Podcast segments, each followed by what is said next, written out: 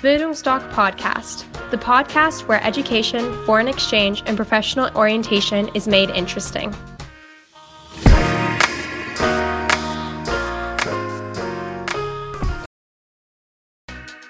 Bildungsdoc Podcast, the podcast where education, foreign exchange, and professional orientation is made interesting.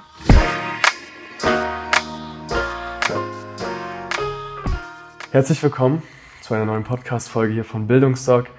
Ich befinde mich immer noch in Berlin im GLS Sprachenzentrum und sitze jetzt hier zusammen mit der Maja. Und bevor ich zu viel über dich preisgebe oder irgendwas erzähle, was am Ende gar nicht stimmt, würde ich dich einmal kurz bitten, dich vorzustellen. Ja, vielen Dank für die Einladung. Ich freue mich, dass ich ein bisschen erzählen kann, da mir das Thema Highschool sehr am Herzen hängt. Ich bin Maja van Grasdorf, bin schon ziemlich lange bei GLS, mittlerweile über zwölf Jahre und ich leite bei uns die sogenannten Outbound-Programme, also praktisch alles, was ins Ausland geht, Sprachreisen, Praktikum, Studium und heute eben wichtig unsere Highschool-Programme. Darum soll es nämlich heute ganz besonders gehen, um die Highschool-Jahre. Morgen, beziehungsweise dann in der Folge, wann es online kommt, das weiß ich noch nicht ganz genau. Aber für mich morgen werde ich dann die Möglichkeit haben, nochmal die Sprachreisen genauer unter die Lupe zu nehmen. Und Vielleicht willst du einfach eine kleine Einleitung geben zum Thema Highschool allgemein. Mache ich gerne. Es ist ja immer noch ein ganz aktuelles Thema. Es gibt jedes Jahr Tausende von Schülern, die aus Deutschland ins Ausland gehen möchten. Natürlich, wenn man sich noch nicht so sehr mit dem Thema beschäftigt hat, kommt immer wieder die Frage, warum soll ich das machen? Warum soll ich das vor meinem Abitur machen? Das ist doch vielleicht stressig und ich verpasse so viel Schulzeit dabei. Für mich persönlich ist das, wie ich schon sagte, ein Herzensthema. Ich war selbst Highschool-Schülerin in den USA. Das ist jetzt schon eine ganze Weile, liegt das in der Vergangenheit.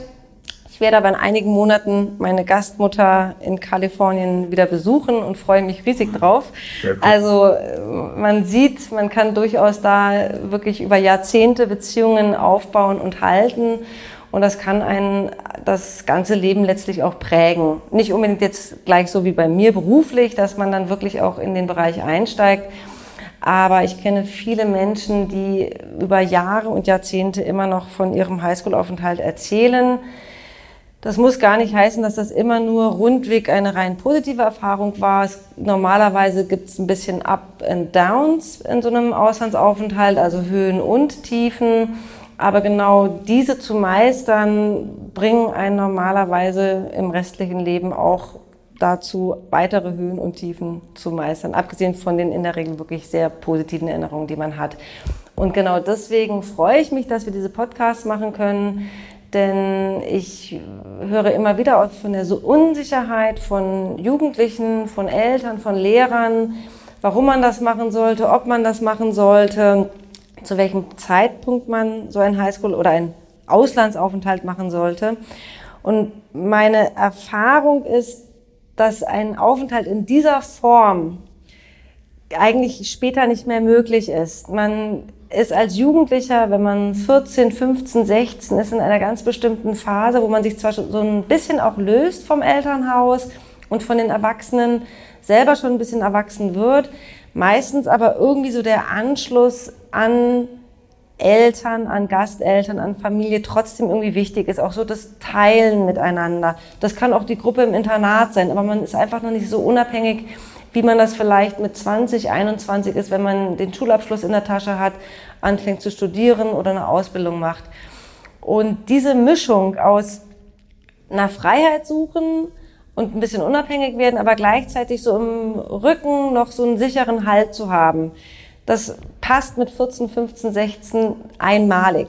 Und deswegen freue ich mich immer, wenn wir Schüler haben, die sich dafür entscheiden, wenn wir Eltern haben, die das unterstützen und eben auch Lehrer, weil es nach dem Abitur so nicht mehr zu wiederholen ist. Ich glaube, das ist eine Sache, die ganz, ganz viele vergessen allgemein, dass man das halt, es ist eine einmalige Möglichkeit, die man bekommt. Und was ich durch die ganzen Interviews gelernt habe, die ich bis jetzt geführt habe, ist die, dass man sich im Vorhinein viele Sorgen zwar macht, aber die eigentlich alle vollkommen unbegründet sind meistens. Und die wirklichen, ich nenne sie mal Probleme, die dann auftauchen, irgendwelche Sachen sind, auf die man sich gar nicht vorbereiten kann. Ähm, deshalb, viele machen sich unnötig Gedanken, würde ich sagen. Das, was sagst du da dazu? Ich stimme dir da voll und ganz zu. es ist sicherlich wichtig, dass man sich ein paar Gedanken macht, generell, was man vor allem für Erwartungen selber hat an so einen Auslandsaufenthalt. Auch wie wichtig diese Erwartungen sind. Das fängt an beispielsweise mit der Gastfamilie. Ganz beliebt bei uns die Frage, hat die Gastfamilie Gastkinder? Ähm, habe ich ein Einzelzimmer und so weiter. Also man sollte sich über seine Erwartungen durchaus Gedanken machen. Komme ich auch gleich gern nochmal drauf zurück. Aber wie du sagst, kann man nicht alles vorherbestimmen. Wir haben bei GLS ja die Mischung aus sogenannten Klassikprogrammen und Select-Programmen. Bei den Select-Programmen kann ich mir relativ viel auswählen. Ich kann zum Beispiel eine Stadt auswählen, eine Region oder sogar einen Schulbezirk oder eine ganz konkrete Schule. Kann mir dann auf der Webseite anschauen, was es für Schulfächer gibt, was es für Sportangebote gibt, wo die Schule ist, wie die Schule aussieht, wie groß die ist, wie das Ranking im Internet ist und so weiter.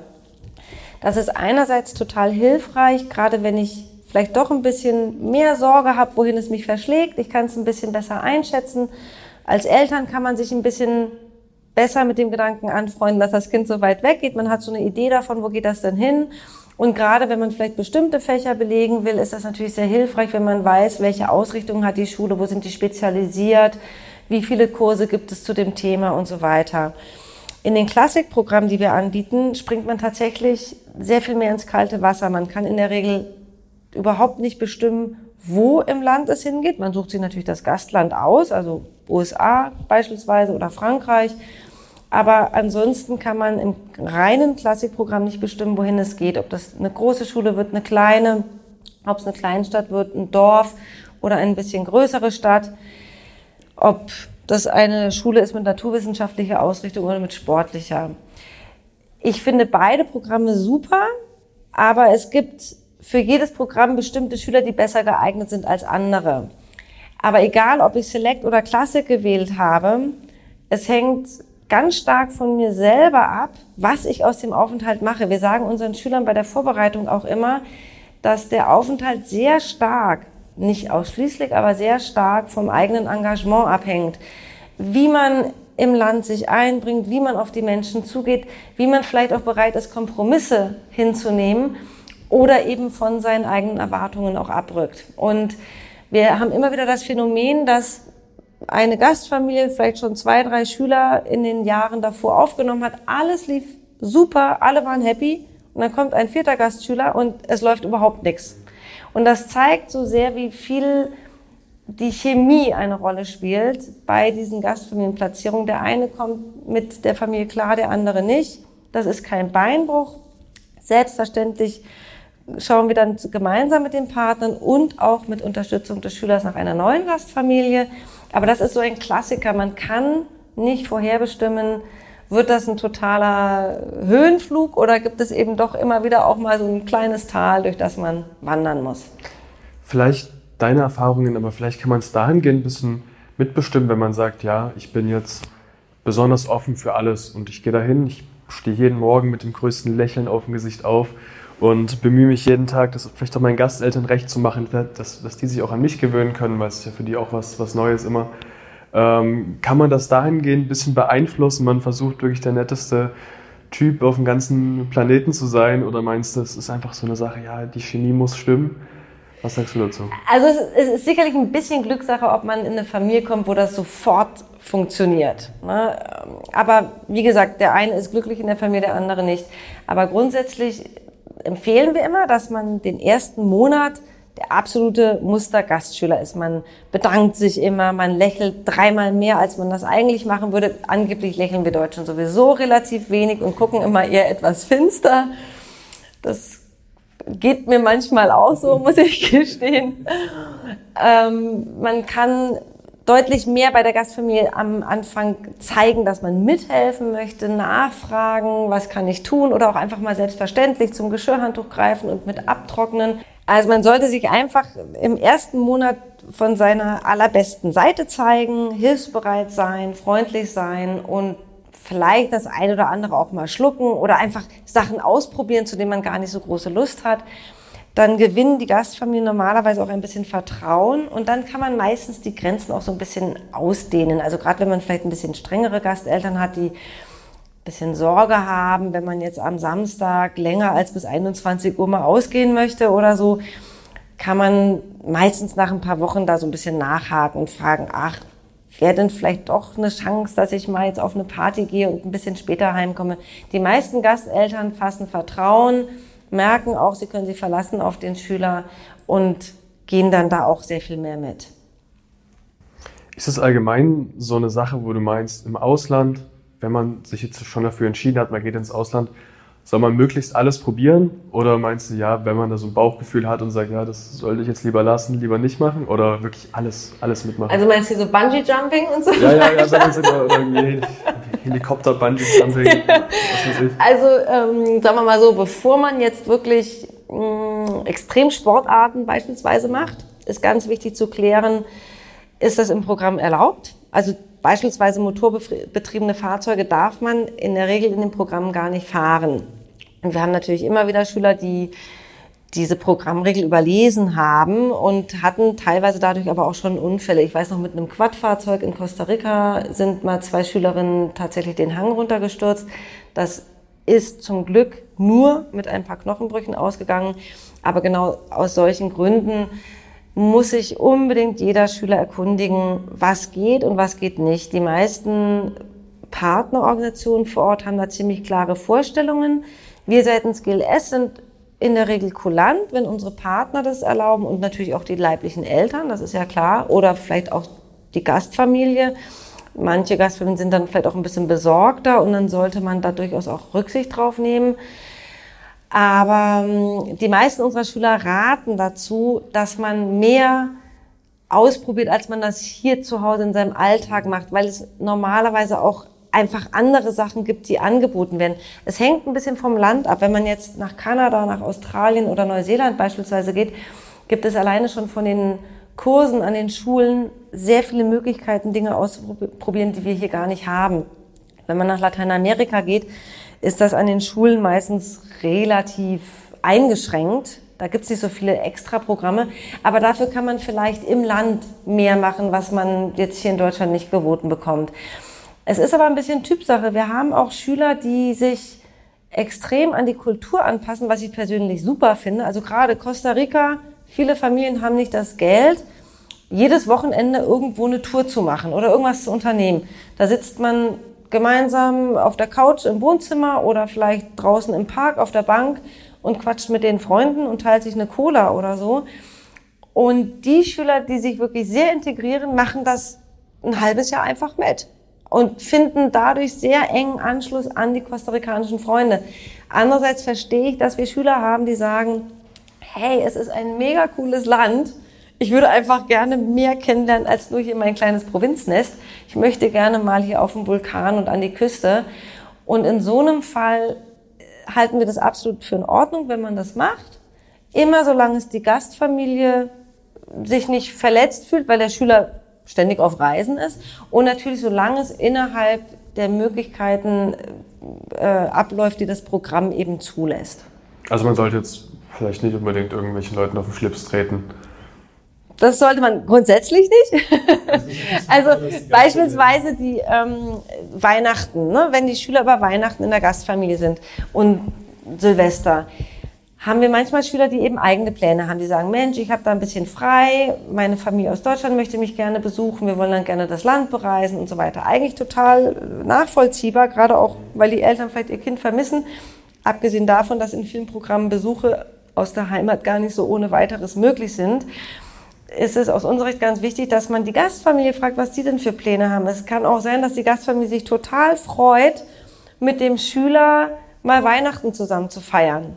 Also kleines Beispiel, in einer Woche bekommen meine Familie und ich unser erstes Gastkind zu uns nach Hause. Und das fällt dann praktisch genau in diese Laternenzeit und Weihnachtszeit und so weiter. Ich habe zwei kleine Kinder. Natürlich habe ich mir schon überlegt, ich finde das ganz toll, mein Gastkind dann mitzunehmen zum Kita-Laternenfest. Vielleicht hat ihr aber gar keine Lust darauf. Und das ist total spannend, dann abzuchecken, okay, wie reagiert sie darauf? Wie reagiere ich darauf? Also man sollte als Schüler immer versuchen, sich in die Gastfamilie reinzuversetzen. Was könnten die für Wünsche haben? Und wenn man das nicht sich vorstellen kann, sollte man es einfach ansprechen. Sicherlich, weil du das sagst mit dem auf den Schlips treten, gerade wenn man aus Deutschland kommt, sollte man vorsichtig die Dinge ansprechen, diplomatisch. Wir tendieren ja gerne dazu, mit der Tür ins Haus zu fallen und einfach die Dinge ganz direkt äh, auszusprechen. Das kommt in vielen Kulturen nicht so gut rüber. Es ist immer besser, wenn man ein bisschen das umspielt und vielleicht ein bisschen verpackt. Aber Kommunikation ist ganz, ganz wichtig, egal in welchem Land man ist, dass man wirklich versucht zu klären, was sind die verschiedenen Vorstellungen und Erwartungen. Ich wollte gerade nochmal auf Kommunikation allgemein zurückkommen, weil ich habe mir auch gerade gedacht, äh, nochmal unabhängig von dem, was du gesagt hast, man, ich glaube, das, das, das Wichtigste, um gut mit seiner Gastfamilie oder allgemein mit dem Auslandsjahr klarzukommen, wird ja wohl die Kommunikation sein. Auch wenn mal was nicht klappt oder wenn es gar nicht passt, dass man sich ja dann seinen richtigen, sag ich mal, Kommunikationspartner sucht, aber dass man einfach guckt, dass man ins Gespräch kommt, oder? Ist aus meiner Sicht genau richtig. Also selbst wenn man mit seiner Familie nicht so ganz dicke ist, wenn man mit denen redet oder eine gute Kommunikation hat, Kommunikation muss ja nicht immer nur reden sein, sondern auch einen guten Umgang miteinander und offen miteinander umgeht, kann man auch in einer Gastfamilie, die jetzt nicht ganz eng ist, einen super Aufenthalt erleben. Gerade wenn man dann vielleicht ein bisschen mehr in seinem Freundeskreis integriert ist. Normalerweise haben die Schüler weniger Schwierigkeiten, mit den Freunden vorzukommunizieren, weil das eben auch so die eigene Gruppe ist. Ne? Man hat relativ schnell auch doch Leute mit gleichen Interessen, findet man. Das ist bei den meisten Schülern so. Aber mit fremden, in Anführungsstrichen Erwachsenen oder jüngeren Geschwistern oder Eltern klarzukommen und dann auch so oft im selben Raum sich aufzuhalten, also unter einem Dach zu leben, das ist natürlich auch deutlich schwieriger, als wenn man nur die Freunde in der Schule trifft oder am Nachmittag. Und da ist eben gerade die Kommunikation ganz besonders wichtig. Wir raten unseren Schülern entsprechend auch immer, wenn sie praktisch ins Ausland gehen, so in den ersten Wochen, hat der ein oder andere vielleicht doch ein bisschen Heimweh und möchte gerne mit den Eltern zu Hause sprechen oder mit den Freunden es ist ganz wichtig, dass man das artikuliert, dass man der Gastfamilie erklärt, hm, ich bin heute ein bisschen down, weil ich doch irgendwie viel an zu Hause denke. Meine beste Freundin hat morgen Geburtstag und ich bin nicht da und die ist auch ganz traurig. Einfach reden und auch über die Gefühle ein bisschen was preisgeben, damit die Gastfamilie das einschätzen kann und das nicht auf sich bezieht, warum der Gastschüler vielleicht auf einmal so ruhig ist oder so traurig schaut. Wenn die wissen, das liegt vielleicht daran, dass man gerade die Freunde vermisst. Dann könnt ihr das ganz anders einschätzen und könnt auch ganz anders dann damit umgehen. Das heißt, Kommunikation kann man auf jeden Fall als so einen Key-Aspekt festhalten. Unbedingt. Dann komme ich gleich zu einer nächsten Frage, die mir während des Gesprächs äh, hängen geblieben ist im Kopf. Wir haben viel über die verschiedenen Länder schon gehört in, dem, in, in, den Folgen davor oder jetzt heute in dem Gespräch schon, dass die verschiedenen Ethnizitäten einfach anders sind. Die behandeln vielleicht auch einen Austauschschüler an sich anders. Deshalb als Highschool-Jahr allgemein, wie wichtig ist die Länderwahl? Das ist eine ganz wichtige Frage. Hier spalten sich teilweise auch die Geister zwischen Schülern und Eltern. Viele Eltern sagen, es ist wichtig, dass es ein Land ist, wo du eine Sprache sprichst, die dir später im Berufsleben und auch vielleicht noch in der Schule hilft. Allen voran natürlich Englisch. Uns ist besonders wichtig, dass ein Schüler in ein Land geht, für den sein Herz schlägt kleines Beispiel, ich habe früher selbst in Großbritannien studiert, habe dort Russisch gelernt und ich wurde überhaupt nicht warm mit dieser Sprache. So spannend die Sprache ist. Mein Herz schlug schon immer für Lateinamerika. Ich konnte auch schon Spanisch und habe mich dann entschieden, den Fokus eben auf Spanisch zu legen und war dann ständig in Lateinamerika und total happy.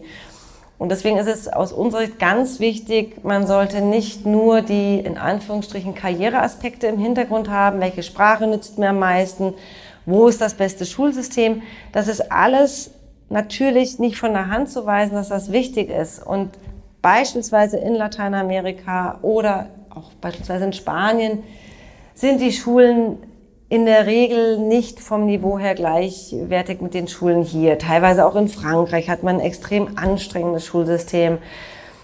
Aber wenn man das Land liebt oder sich vorstellen kann, in der Kultur, mit der Kultur warm zu werden, ist das so viel wichtiger als das Schulsystem an sich, weil man sich nur, wenn man sich irgendwo wohlfühlt, auch wirklich richtig integrieren kann und richtig mitnehmen kann, was das Land zu bieten hat. Ich wollte gerade sagen, wenn man sich jetzt nicht integrieren kann in das Land selber oder auch die Menschen sich vielleicht hineinversetzen kann und man, ich sag's plump, wenn man einfach keinen Bock auf das Land hat, dann bringt das beste Schulsystem der Welt oder die am meisten gesprochene Sprache überhaupt nichts, hätte man auch zu Hause bleiben können. Ganz eigentlich. genau. Deshalb, die Länderwahl ist durchaus schon wichtig, aber man sollte jetzt nicht nur nach den, ich sag mal, nach diesen produktiven Aspekten, wenn man das so nennen kann, Ausschau halten, sondern auch einfach gucken, wo habe ich am meisten Bock drauf und dann da so ein Mittelding finden. Das ähm, betrifft auch ein bisschen die Dauer des Auslandsaufenthaltes. Ja. Ne? Also auch hier kann ich total nachvollziehen, wenn ein Schüler sagt, ich möchte nur drei Monate gehen, weil ich äh, entweder nicht so viel im Schulsystem hier verpassen will, denn äh, die Schule ist schon anstrengend genug, ich möchte nicht wiederholen. Kann ich total nachvollziehen und ich finde immer, lieber drei Monate gehen als gar nicht zu gehen, das ist schon ein ganz toller Gewinn für einen persönlich. Das Gleiche gilt natürlich, wenn man jetzt sagt, man geht ein halbes Jahr, dann hat man eine bessere Möglichkeit, wieder ins Schuljahr, ins Laufende einzusteigen.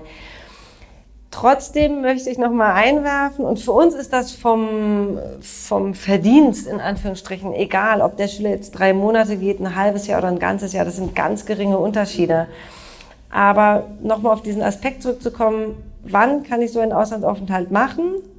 Wie oft habe ich im Leben die Möglichkeit? Dieses ein Jahr rausgehen und vielleicht dafür in Kauf zu nehmen, dass man dann ein Schuljahr nochmal wiederholt, das ist es aus meiner Sicht allemal wert. Wenn man ein Top-Schüler ist, kann man durchaus auch schaffen, ein Schuljahr zu überspringen. Hängt ein bisschen vom Schulsystem ab. Da beraten wir aber natürlich auch dahingehend, je nachdem, aus welchem Bundesland man kommt, an welcher Schule man ist und so weiter und was man eben für einen Notendurchschnitt hat. Das ist durchaus möglich. Hängt dann auch ein bisschen vielleicht von ab, in welchem Schulsystem man im Ausland ist. Aber grundsätzlich, wenn man sich das zeitlich in Anführungsstrichen leisten möchte, würde ich immer dazu raten, dass man ein ganzes Jahr geht. Denn es ist eine Zeit, die man in der Form nie wieder nochmal erleben kann. Und dieses eine Jahr ist im Laufe eines Lebens nie zu viel Investment gewesen, um wirklich ein ganzes Jahr wegzugehen. Und man kennt ja auch die Beispiele, wo man dann sagt, ja, ich war zwar im Jahr im Ausland und ich hatte davor hatte ich mega Schiss. Ich wollte meine Freunde nicht verlieren.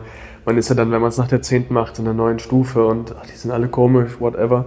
Und meistens ist es dann so, kommt man dann mega entwickelt äh, in diese neue Stufe rein mit anderen Leuten, die zum Beispiel auch im Ausland waren, die dann auf der gleichen Wellenlänge sind, mit denen versteht man sich super und die anderen Leute sind super und man hat dann die neuen Leute aus dem Ausland kennengelernt, mit denen man immer noch mega im Kontakt steht. Man hat äh, neue Freunde aus einer neuen Stufe. Die alten Freunde rennen ja auch nicht weg.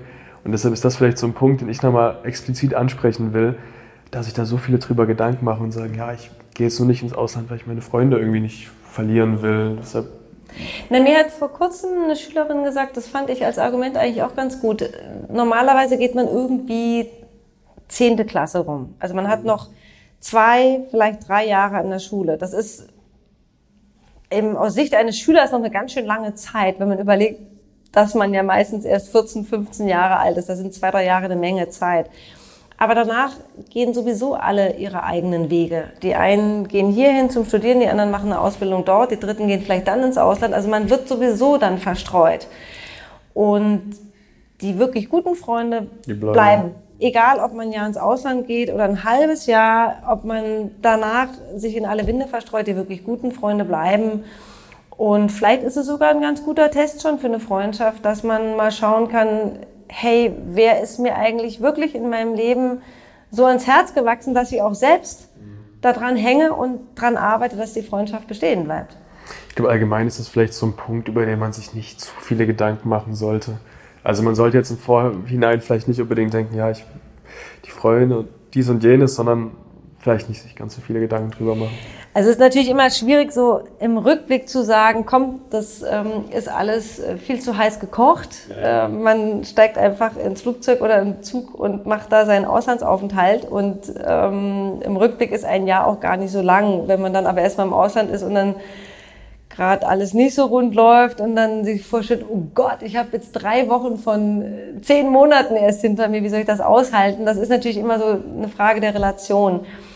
Aber insgesamt sehe ich das genauso. Es ist ganz wichtig, dass man mit relativ großer Offenheit und Freude an so einen Auslandsaufenthalt geht und wirklich versucht, das zu nehmen, was da kommt und daraus auch das Beste zu machen. Also gerade dieses Lösen von den Erwartungen ist so schwer. Ich merke das auch bei mir heutzutage immer wieder. Und ich war, glaube ich, relativ viel im Ausland, auch in vielen verschiedenen Situationen.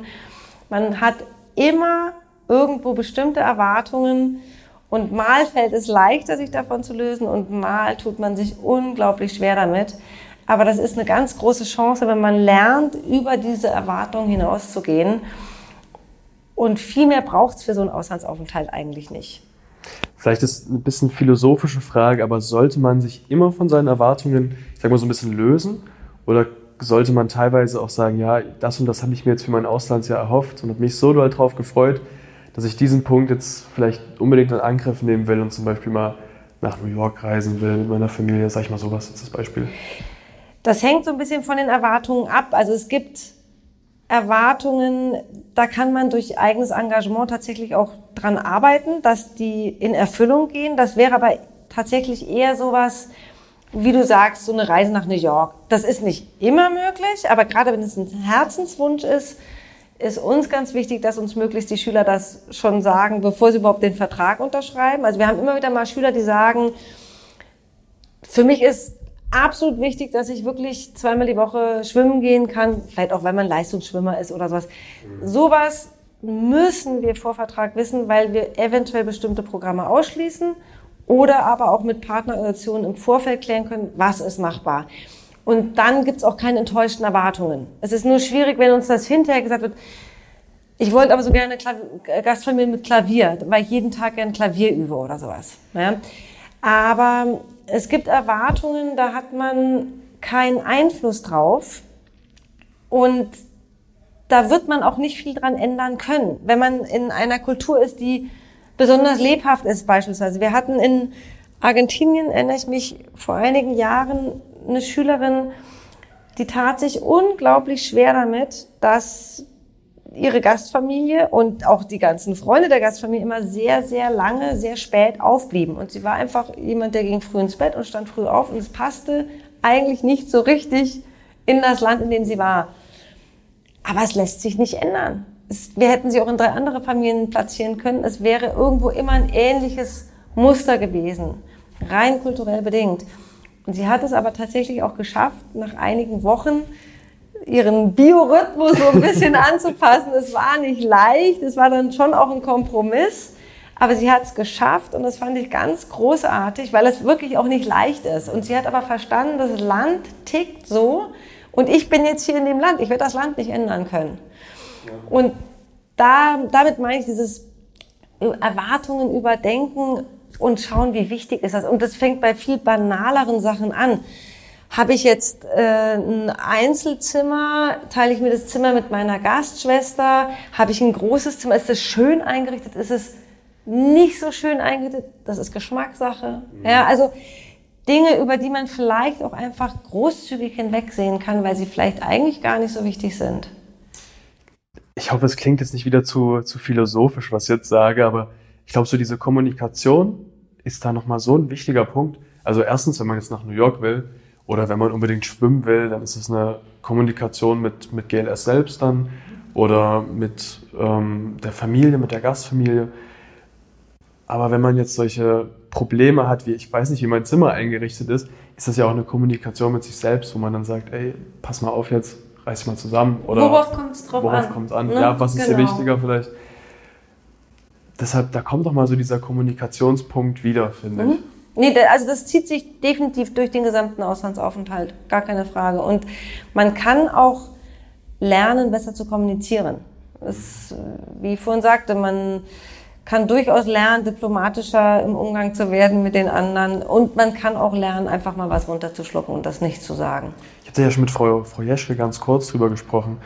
Und ähm, bei uns ging es dann auch darum, oder was wir festgestellt hatten, nenne ich es jetzt einfach mal im Gespräch, war, dass so eine gewisse Art von Toleranz oder ich, ich sag mal Verstehen der anderen ein extrem positiver Punkt ist, den man im Ausland erwirbt und den man vielleicht auch genau dadurch halt erwirbt, wenn man sagt, ey, jetzt musst du mal die anderen verstehen, muss mal gucken, ja, vielleicht auch, wenn man jetzt wohin geht und man darf abends nicht immer so lange raus, dass man sagt, ja, ich verstehe die Probleme meiner, meiner Gasteltern und findet dann dahingehend auch vielleicht eine Lösung, wenn man die anderen halt versteht und auch tolerieren lernt. Deshalb ich, ich glaube, die Schwierigkeit ist, dass wir hier in Deutschland alle weitestgehend so aufwachsen, dass wir relativ frei bestimmen können, was wir tun und was wir lassen, in gewissen Rahmen zumindest. Und gerade Jugendliche heutzutage sind das sehr gewöhnt, dass Dinge so laufen, wie sie sich das wünschen und vorstellen, weil das einfach im Vergleich, man muss es immer im Vergleich sehen. Wahrscheinlich werden jetzt viele den Kopf schütteln und sagen, stimmt ja gar nicht.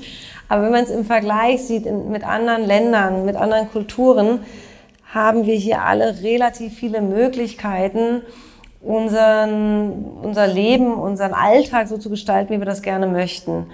Und es ist sicherlich eine ganz große Chance, wenn man lernt, wenn man bei so einem Auslandsaufenthalt eben merkt, man muss sich bestimmten Regeln beugen, auch wenn die einem gerade nicht schmecken, daraus zu lernen, dass es trotzdem auch positive Aspekte gibt oder dass es eben vielleicht alles gar nicht so wichtig ist, wie man gedacht hatte, dass es eigentlich wichtig sei.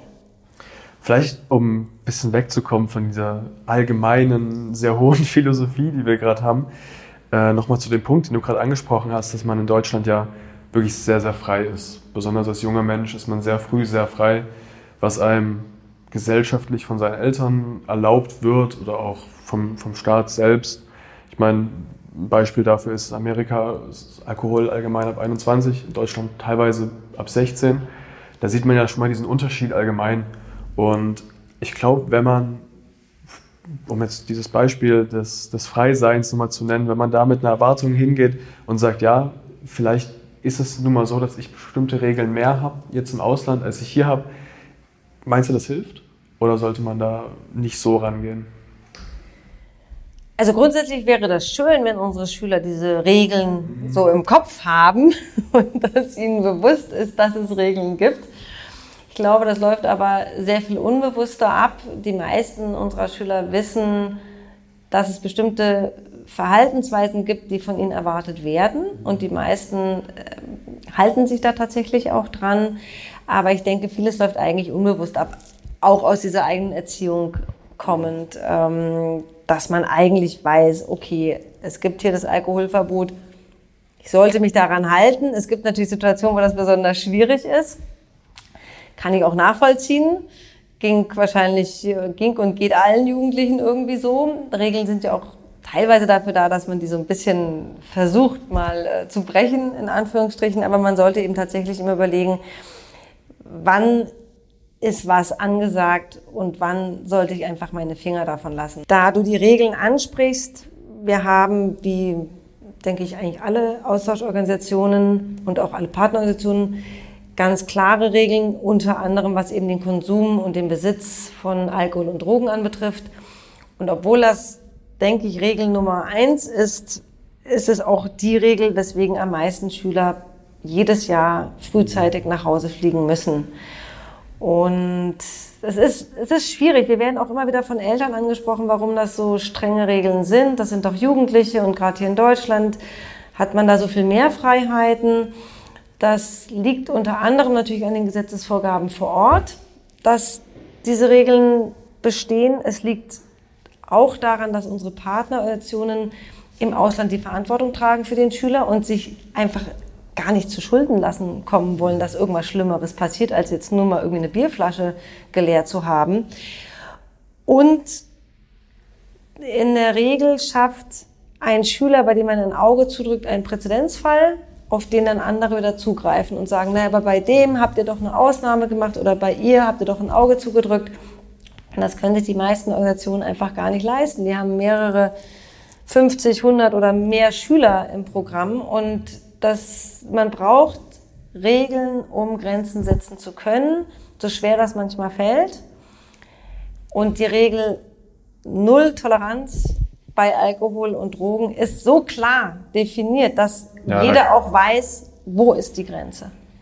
Ich glaube, allgemein ist es so ein Ding, was ich versucht habe anzusprechen, du hast es gerade nochmal am Beispiel Alkohol und Drogen nochmal genau erläutert, ist auch das, wo ich sage, ja, man ist nun mal dann dort für sich selber besonders zuständig und man muss dann selber auch wissen, ja, jetzt ist nun mal so ein Fall, jetzt gilt es einfach, sich an Sachen zu halten, die halt mal gesagt worden sind und da gibt es jetzt auch kein Hin oder Her, dass man dieses Regeln einhalten einfach prinzipiell versteht, um seinen Auf, ich sag mal, Auslandsaufenthalt allgemein cooler zu machen, weil es lohnt sich ja, nicht unbedingt. Ja, lohnt sich nicht. Also weggeschickt zu werden nach zwei Monaten für eine Party ist vielleicht jetzt, muss man sich ganz genau überlegen. das Ist äh, jammerschade. Das versuchen wir auch immer wieder äh, mitzugeben. Aber es ist tatsächlich, es trifft jedes Jahr mehrere Schüler. Nicht nur bei uns, sondern Das ist also durch keine die ganze. Branche. Nein, überhaupt nicht. Also es ist, es ist sowohl Alkoholkonsum und das muss, das hängt dann vom Programm ab, von der Partnerorganisation. Das muss jetzt nicht irgendwie äh, gleich Tequila gewesen sein. Das, da reicht eine Flasche Bier. Es reicht, an einem Joint gezogen zu haben. Also ich muss noch nicht mal meinen eigenen Joint gedreht haben. Da gibt es so viele verschiedene Situationen, die wir über die Jahre erlebt haben. Es kommt auch immer wieder was Neues dazu. Aber es ist wirklich sowohl bei Alkohol als auch bei Drogen null Toleranz.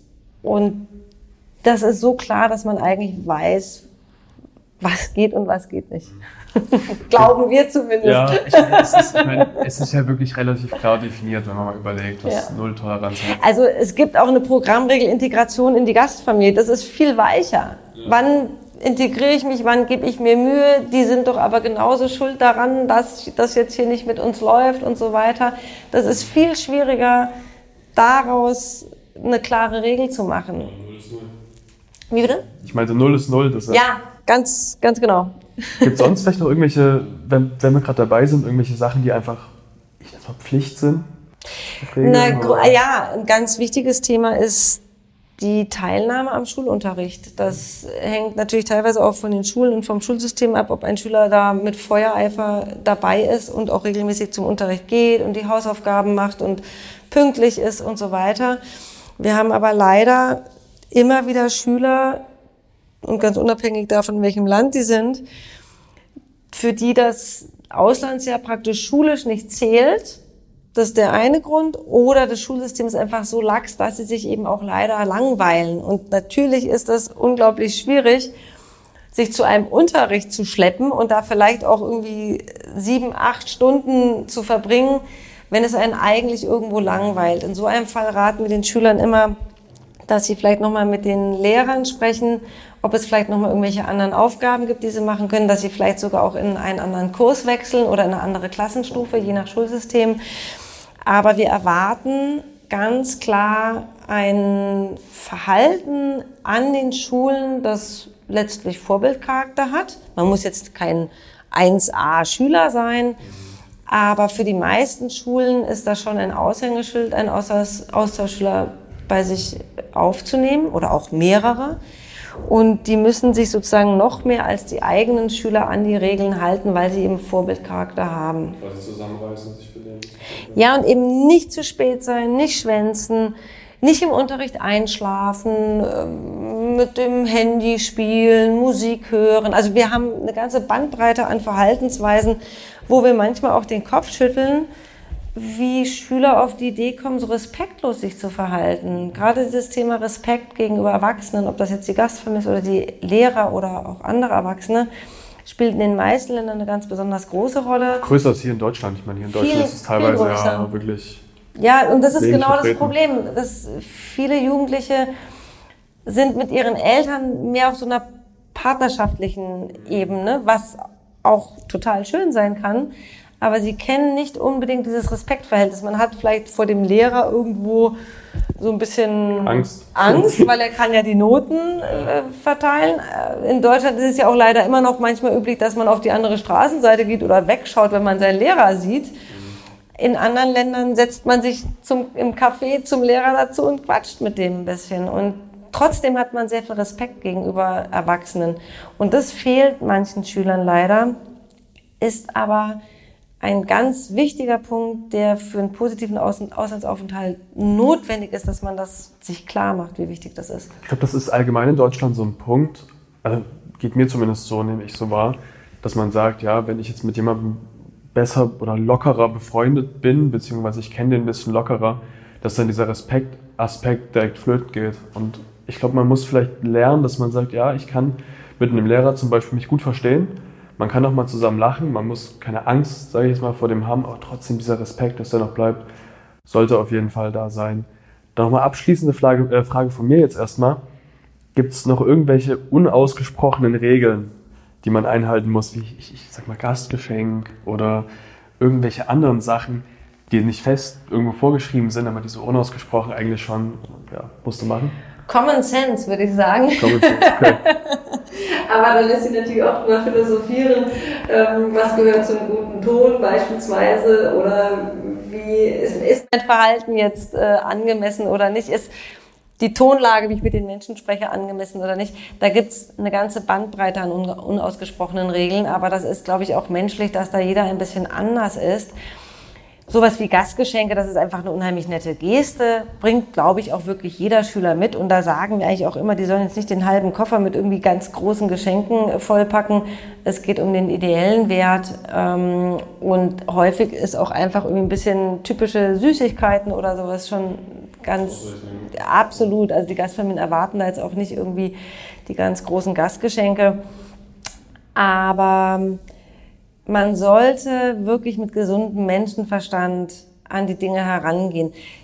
Thema, weil es eben so ein bisschen unausgesprochene Regel ist. Also wir haben Partner, die schreiben tatsächlich vor und sagen, kein Sexualverkehr während des Auslandsaufenthaltes, aber die wenigsten sagen das tatsächlich so konkret und verschriftlichen das auch, sondern es wird so ein bisschen umschrieben, dass man diskret sein sollte äh, im Thema Liebesleben. Und das ist natürlich auch ganz schwierig ähm, festzulegen, wie verhalte ich mich denn jetzt korrekt. Es gibt Kulturen, in denen man deutlich diskreter nach außen zeigt, wenn man verliebt ist oder wenn man mit jemand zusammen ist, als das hier die meisten Jugendlichen aus Deutschland gewohnt sind. Auch hier bestehen wieder in Deutschland deutlich mehr Freiheiten, was man als Jugendlicher darf und was vor allem auch gesellschaftlich toleriert wird. In extrem vielen anderen Ländern wird lange nicht so viel toleriert, dass man als 15-, 16-Jährige oder 16-Jähriger sich so frei verhält, wie wir das in Deutschland kennen. Und das ist tatsächlich so ein bisschen auch eine Gratwanderung. Da bitten wir unsere Schüler auch ganz eindringlich, dass sie wirklich sehr zurückhaltend sind, mit dem Thema an sich auch sehr sensibel umgehen und weniger tatsächlich in dem Fall mehr, so, so schwer das sicherlich auch fallen mag, gerade wenn man verliebt ist, zumal wir uns auch freuen, wenn sich unsere Schüler verlieben.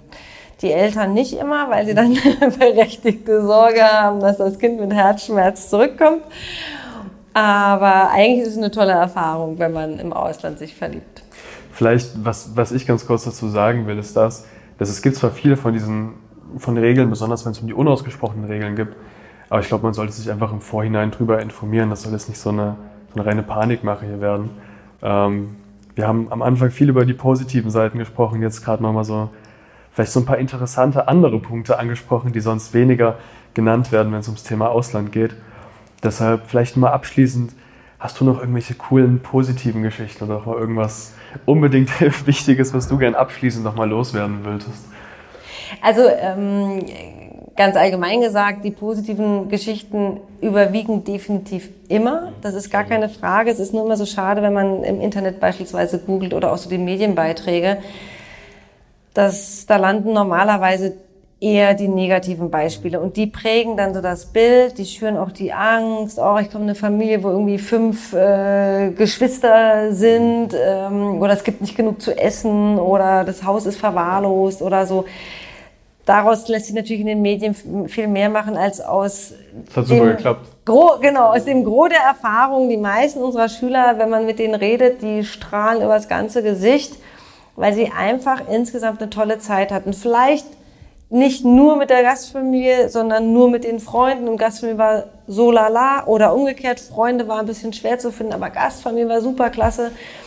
Aber ich meine, wirklich die meisten unserer Schüler kommen zurück und sind total happy über das, was sie erlebt haben, wollen eigentlich am liebsten sofort wieder hin und erzählen uns auch noch Jahre später, wie sehr sie eben davon immer noch profitieren. Und wie gesagt, ich kann es selbst auch nur sagen, ich äh, habe bis heute Kontakt zu meiner Gastfamilie. Ich bin total glücklich darüber. Ich bin total gespannt, selbst jetzt Gastmutter zu sein, weil man einfach auch mal die andere Seite kennenlernt.